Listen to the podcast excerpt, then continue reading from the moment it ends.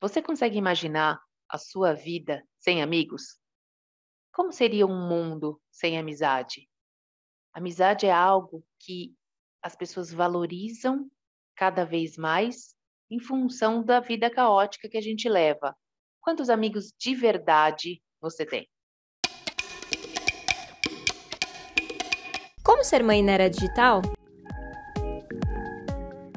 Desconstruindo conceitos e preconceitos sobre maternidade e educação. Com Bárbara Catarina, psicóloga infantil e familiar.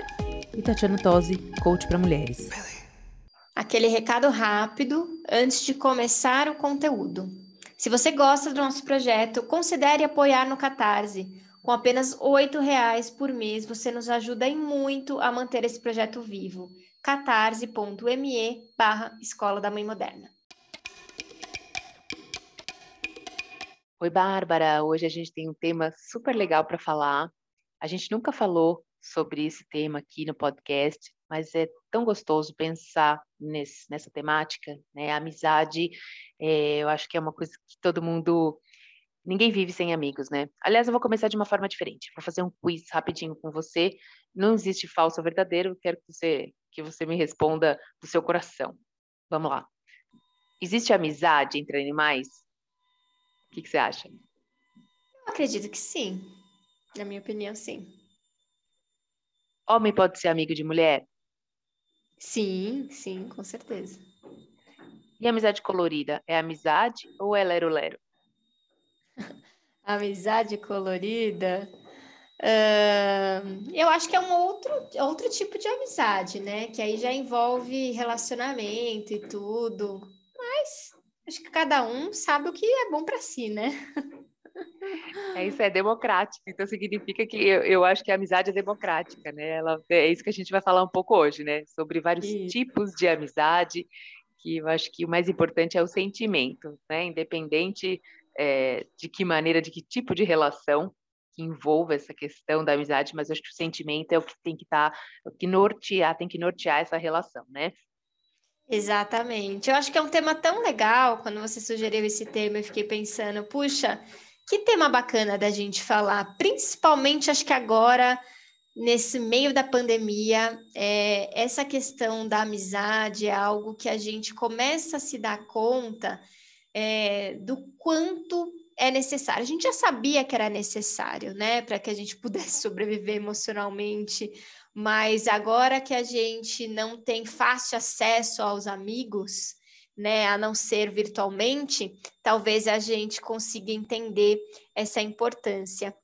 Então, acho que hoje a gente pode seguir esses dois caminhos, né? Pensar aqui na visão do adulto e pensar também é, a importância da amizade para as crianças, que as crianças também foram privadas dos amigos. E o virtual, será que é o mesmo que o real? Acho que a gente podia refletir um pouquinho sobre isso hoje, né? Com certeza. É, esse tema surgiu, né, quando eu sugeri, é, surgiu por conta de uma conversa que eu estava tendo com um amigo meu. No, a gente estava falando sobre, especificamente, sobre rede de apoio, de amizade entre crianças que têm algo mais específico ali, um, um vamos colocar alguma diferença entre as outras crianças. Então, por exemplo, crianças que podem vir sofrer bullying por alguma razão. Né? Então, por exemplo, pela opção jovens pela opção sexual, é, ou pela questão de gênero, crianças trans, é, crianças com dificuldade de adaptação escolar, né, de aprender, ou com alguma questão até de autismo, ou outras, é, outras questões, quanto, o quanto é importante para essas crianças terem uma rede de apoio, em termos de amizade mesmo, ou seja, que elas, alguém com quem elas possam contar. Então, surgiu esse tema justamente por isso, pelo, por essa conversa e pela profundidade da gente como família, né, como mãe, como pai, ajudar os filhos a criarem uma rede de apoio de pessoas que elas realmente possam confiar para que elas consigam enfrentar todos esses obstáculos e desafios que que vêm pela vida, né? Todo mundo tem obstáculo, desafio, mas algumas pessoas têm ali questões, como a gente falou já sobre racismo, pessoas que têm uma, infelizmente, na nossa sociedade, uma propensão, vamos colocar assim, entre aspas, não é exatamente essa palavra, mas uma tendência, ou né, que podem vir a sofrer algum tipo de preconceito, algum tipo de problema em relação a isso. Então, como é que a gente faz, né, para a gente ajudá-los a criar uma rede de apoio, rede de amizade verdadeira para ajudar na jornada? Sim.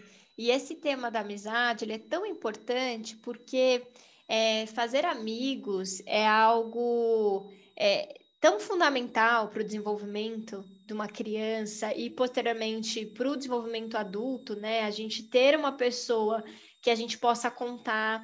E amigo é aquela pessoa que a gente escolheu estar tá do nosso lado, né? Aquela pessoa que a gente conta nos momentos desafiadores, aquele, aquela pessoa que a gente se diverte, ri, que pode nos apoiar, e é diferente de família o amor de amigo e o amor de família é diferente. O amigo a gente escolheu estar tá junto. E a criança é, é, muito interessante ver como eles têm essa pureza. No começo, quando eles são pequenos, é muito interessante que eles estão ali no parquinho, tudo e já virou um amigo, ele já apresenta como amiga, meu amigo, e a gente vai, e, e, tem essa pureza. A gente vai crescendo, a gente vai ficando mais seletivo. Isso não é necessariamente ruim a gente ficar mais seletivo, mas também a gente perde essa pureza e essa espontaneidade das crianças de fazer amigos, de se conectar. Então é muito bonitinho você observar, às vezes eles estão ali, né, estão brincando, ele fala: Oi, eu sou fulano, você quer ser meu amigo? eles são assim, né? E eles brincam e se divertem. É, enfim, é importantíssimo para o desenvolvimento, é, para que a gente possa interagir com pares, interagir com outras pessoas que pensam diferente. A gente tem que dividir, a gente tem que conversar. E também para que a gente possa é, dividir, confessar coisas que estão passando no nosso íntimo. Tem coisas que a gente só fala para amigos, não fala para familiar. Isso é muito importante para o bem-estar emocional pensando em período de pandemia, você ter alguém que você possa contar, que não vai te julgar, que vai te acolher, que vai rir, que vai puxar sua orelha no momento que precisa. Então, hoje as amizades, elas têm ficado muito frágeis, né? Hoje a gente tem dificuldade de manter laços fortes. E a amizade é um processo de construção. A gente precisa regar, a gente precisa é, valorizar e mas também a gente começa a entender que principalmente depois da vida adulta como a amizade ela modifica né? A gente não precisa falar todos os dias mais a gente não precisa estar junto todos os dias mas a gente sabe que aquele amigo quando você precisa ele vai estar ali. Mas a gente tem aquele sempre aquele amigo que a gente conta, né? É, quando é criança, eles gostam de se falar todos os dias, gostam de brincar juntos, e depois a gente vai, claro, com a vida adulta se modificando, mas a gente precisa ampliar o repertório, né? Isso acontece muito com muitos casais que acabam se fechando só entre o casal, entre as crianças, é, diminuindo a rede de amigos, e isso empobrece a relação. Você precisa ampliar até para oxigenar né? É, se, se encontrarem entre amigos, terem outras coisas para conversar. Enfim, eu acho que é um assunto interessante da gente pensar. Com certeza. Você foi falando, assim, eu fui abrindo várias, várias é, páginas aqui diferentes, várias telinhas diferentes né, para falar a respeito, mas eu queria trazer um ponto para a gente falar sobre como as redes sociais modificaram as relações, né? Você acha que as redes sociais, elas atrapalham ou elas ajudam nesse contexto? Porque vamos imaginar, a gente fala muito sobre crianças do século XXI. Então, essas crianças que nasceram na era digital, elas já estão inseridas nesse contexto, nesse tipo de relação. Então, quando a gente fala assim, o Facebook foi o primeiro, o Orkut, né, era, acho que foi uma grande o grande introdutor aí dessa questão de amigos, de você ver o que, que o amigo está fazendo, que não é amigo entre aspas, né? Aí o Facebook tinha aquela questão do número, quantos amigos você tem? Fulano tem não sei quantos mil amigos. A gente pensa, né? O conceito de amigo é o que você falou, né? Na vida adulta, não precisa estar junto, mas está sempre próximo. Tem aquele que está lá que é dito, né? Entre aspas, como amigo, porque para você fazer parte da rede é um amigo mas está lá só para espionar, para ver o que, que você faz, para stalkear, né, como eles falam. É, mas assim, o que, que você acha, qual foi o impacto da, das redes sociais na relação de amizade das pessoas, nessa construção, como você, porque você mesmo citou na nossa conversa, por exemplo, pessoas que é, fazem amigos virtuais, né, pela internet, não virtual, é um amigo real, mas fazem amizade pela internet, já não sem aquele aquele conceito original de olho no olho, de conhecer, de conversar, de se identificar pessoalmente. Então, como é que você vê um pouco isso? Olha, é um tema desafiador. Eu vou dizer um pouquinho, como eu só trabalho com crianças e adolescentes, isso está bastante frequente no meu dia a dia e eu tenho observado essa movimentação. É... O que eu vejo, tá? Minha opinião é a importância da internet para os vínculos entre os adolescentes atualmente é, ele é fundamental. Depois da pandemia, isso me deu ainda mais certeza.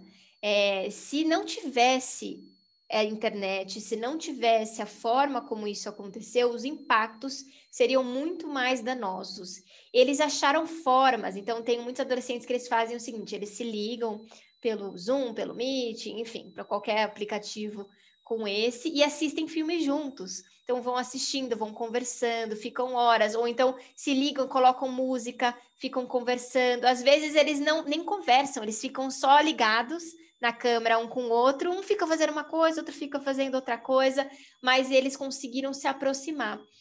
Inclusive, adolescentes mais tímidos, que têm mais dificuldade, conseguiram se conectar, fazer essa amizade, e eles fazem amizades reais, eles conseguem se conectar. Inclusive, não só amizades, mas muitos relacionamentos amorosos começam virtualmente, inclusive para adultos.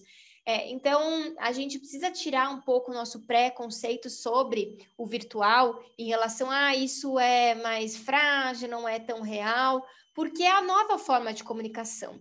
Ou a gente entende como eles se comunicam, a gente entende é, qual a importância disso para essa nova geração, ou a gente vai ficar numa constante guerra. Então, eu acredito que sim, que para eles, eles conseguem fazer e manter vínculos via internet. E que é, pode ser, inclusive, um, um start para iniciar uma melhora das relações sociais. Então, eu acompanho alguns adolescentes extremamente tímidos que eles começaram a ter amizades virtuais e eu aos poucos fui ajudando eles a trazerem para o mundo real. Isso foi uma abertura muito importante. Então a gente precisa mudar essa chavinha para que a gente possa entender que essa geração se conecta de uma forma diferente. Inclusive, eles têm amigos que são de outros países, eles treinam inglês, outras línguas, eles se viram para conversar, enfim. E é uma coisa que não começou só agora. Vou tra trazer um exemplo, por exemplo, meu marido, ele é uma pessoa que gosta de jogar online, então quando ele era adolescente já tinha os jogos bem, né, simples e tudo, ele tem 30 anos agora, então assim, aqueles joguinhos que tinha, mas já tinha alguns jogos, e ele tem amigos é, desde aquela época. E ele conheceu virtualmente. É, conheceu ali, que começou virtual, ficaram alguns anos e hoje eles se encontram, eles conversam, ainda jogam, né? Então tem essa dinâmica, mas fizeram isso, são, são grandes amigos. Então, mas eles se encontram pessoalmente? Sim. Só uma dúvida, desculpa te Sim. interromper. A questão é que eles Sim. se encontram pessoalmente. Ó. Se encontram Entendi. pessoalmente, se encontram pessoalmente hoje. Então, assim, é, são coisas que a gente pode considerar e pensar: olha só, começou lá, começaram jogando, fizeram essa amizade, e até hoje eles mantêm. É, se encontram pessoalmente, claro, hoje não se encontra ninguém, né? Mas se encontravam é, até então e fizeram esse vínculo é, de amizade. Então, eu particularmente não tenho uma experiência de conhecer um amigo virtual e virar um amigo real, mas tenho os meus pacientes e, e o meu marido aqui próximo de mim, que ele tem amigos. Então, eu acho que é real e acho que é importante. Claro que, como qualquer, tanto virtual quanto é, mundo real, a gente precisa entender que são seres humanos, então a gente precisa ter os cuidados e, e entender que alguns são amigos, outros são colegas, e vai ter dificuldade de comunicação virtualmente ou é, presencialmente, mas se a gente não se aproximar, a gente acaba é, não entendendo esse novo mundo, a nossa nova forma de comunicar, né? Exatamente, é, essa é a questão, é uma chavinha que se vira, né? Você comentou de um padrão é, da questão do seu marido que tem 30, né? E que certamente é diferente daqueles que têm 15, que hoje já estão muito mais conectados, e muito mais diferente para mim, que tenho 40, vou fazer 44, ou seja, quase 14 anos a mais que seu marido, então já é estranho. Agora imagina, né, para pessoas mais velhas, com 60, que outras gerações que, que onde as, as relações eram pautadas no pessoal, né, no, no encontro. Mas você tocou num ponto que, que eu acho que assim, você falou sobre a internet e a facilidade, ajuda para pessoas que têm dificuldade de se de ter esse primeiro contato, de né, fazer essas relações. Então, eu fiquei pensando, eu sou uma pessoa eu não tenho muitos amigos, né? Nunca tive, nunca fui aquela pessoa super popular, cheia de amigos, ah, com uma rede grande de relacionamentos, não, sempre mais não. restritos. é, algumas amizades há bastante tempo, não como, por exemplo, a minha irmã, que tem uma amiga é do jardim da infância, elas têm 52 anos hoje, continuam amigas, mas assim, eu não tenho esse, esse tipo, mas sei lá, amigas de longa data eu tenho, e amigas que foram provenientes do trabalho hoje, né? Que nas relações de trabalho que eu fiz essas amizades, mais até de escola e outros, outros lugares. Mas, por exemplo, vou trazer uma situação aqui, um exemplo, que aí a gente vê para ver a diferença, que eu acho que aí a gente olha para a criança, né? Que acho que desde pequeno as crianças já têm essa, essa questão da relação de como, como faz amizade. Por exemplo, minha cunhada é uma pessoa que faz amizade com todo mundo. Então, vou dar duas situações muito atípicas que para mim jamais aconteceria. Por exemplo, ela estava vendendo um apartamento, numa época foi um casal visitar o apartamento. Esse casal que foi visitar eles, eles ficaram amigos, eles começaram a frequentar a casa, eles saíram juntos, saíam juntos, eles vinham. Aí hoje esse casal mora em outro país, eles continuam se falando e quando vêm para o Brasil se visitam por conta de uma visita para vender um imóvel. Imagina, isso na minha cabeça é inconcebível. Nunca eu ia fazer uma amizade assim, nunca modo de dizer, mas assim, para mim é muito difícil. Ele veio visitar, ah, olhou, tchau, tchau, tchau, acabou, pronto. Eu não dou nem trela para ficar conversando. Ela já virou. E uma outra, um outro casal de amigos que eu estava junto, a gente estava numa fila, a gente foi fazer uma viagem de navio e estávamos numa fila para pegar um barquinho. Pronto. Ali a situação perfeita para ela fazer amizade. Virou para trás, começou a conversar, puxar papo, vai daqui, vai dali. Aí voltou da viagem, aí encontramos e fizeram, fizemos almoço, não sei o quê. Então, assim, ela usa as oportunidades que ela gosta de fazer amizades. E o filho dela, meu sobrinho, é a mesma coisa, igualzinho. Ele tem oito anos, onde ele vai, ele arranja um amigo. Já os meus são mais, um pouco mais, é, sei lá, mas não fechados, mas não tem essa essa facilidade, assim. Eu sou muito assim, eu, pessoa, eu primeiro sou meio desconfiada. Eu, tenho, eu acho que a palavra certa tem um pouco de preguiça, de verdade. Assim, eu tenho um pouco de preguiça de, ai, ai, conhecer e falar e puxar papo. Se eu tô na fila, eu tô na fila, acabou. Tô olhando a paisagem, eu não tô. Mas é como é diferente, né? Como cada um tem uma forma de, de, é, de se relacionar com o outro, e aí viram, claro, amizades e tudo mais.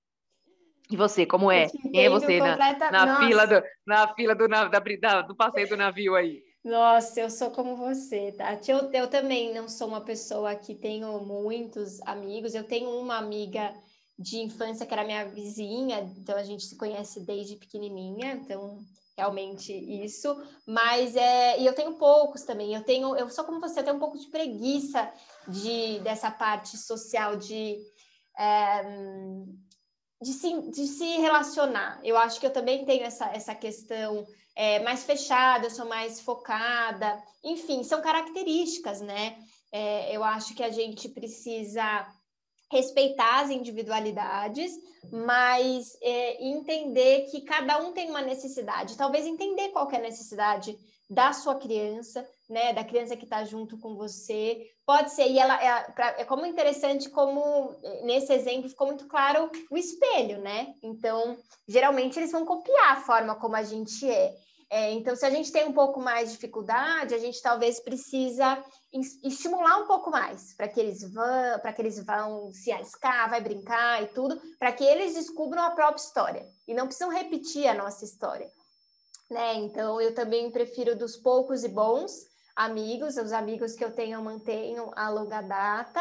É, e eu não gosto de me sentir cobrada, sabe aquela amizade que você tem que ligar, você tem que falar, você tem que. Se você não. Eu gosto daquela amizade que você está falando, aí eu estou trabalhando esqueci de responder, a pessoa fica no vácuo três, quatro dias, sabe assim?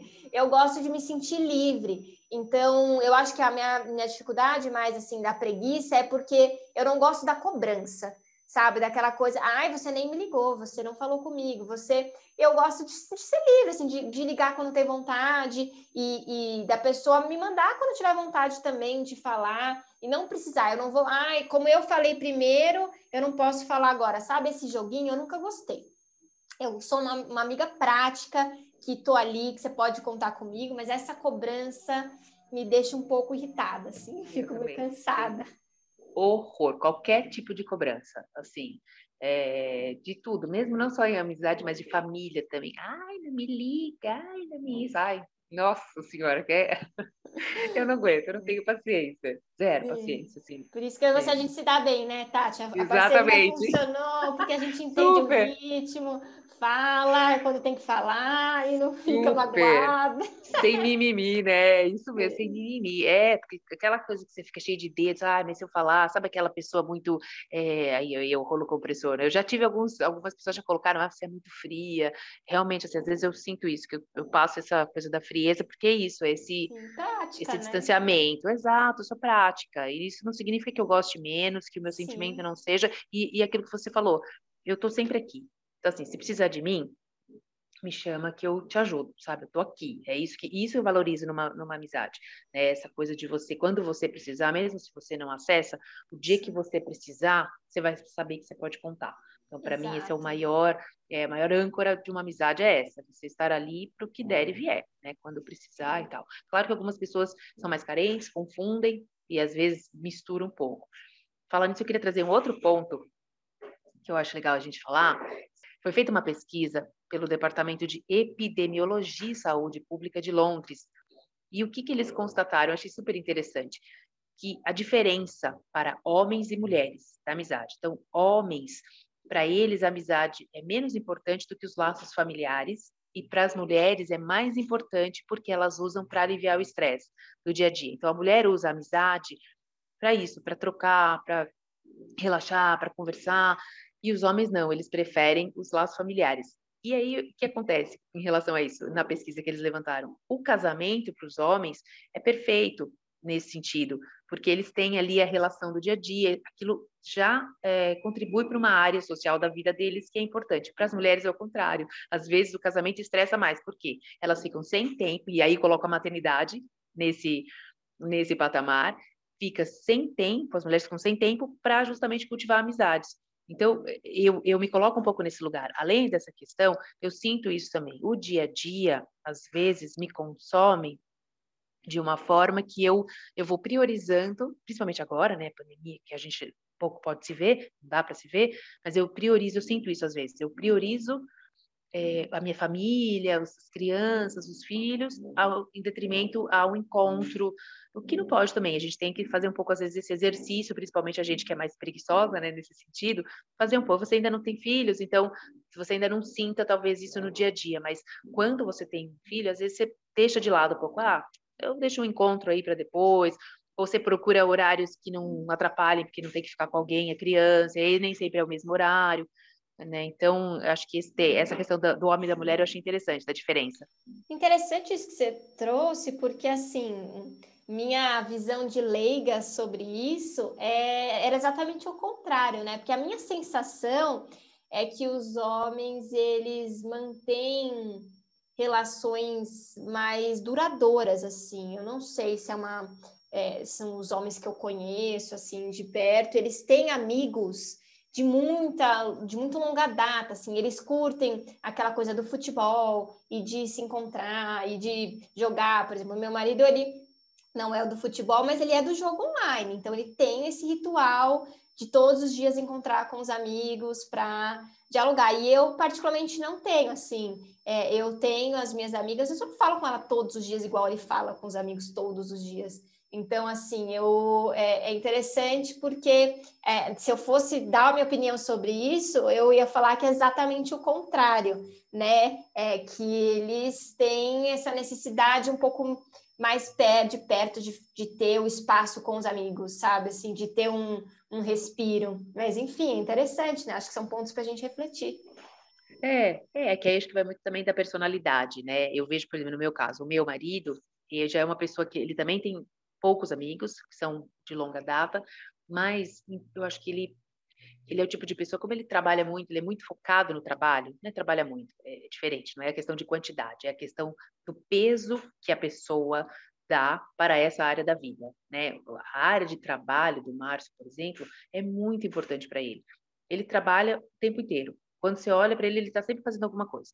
Está fazendo algum negócio, está vendo, está lendo alguma coisa. Então, ele está sempre ligado e conectado ao trabalho. Então, as amizades, no caso dele, ou estão relacionadas com alguma coisa de trabalho, ou assim, quando, né, em alguma ocasião específica, é um aniversário, é algum o final do ano, sei lá, aí ele se conecta com outro amigo, mas ele não, dele é muito específico de trabalho, né?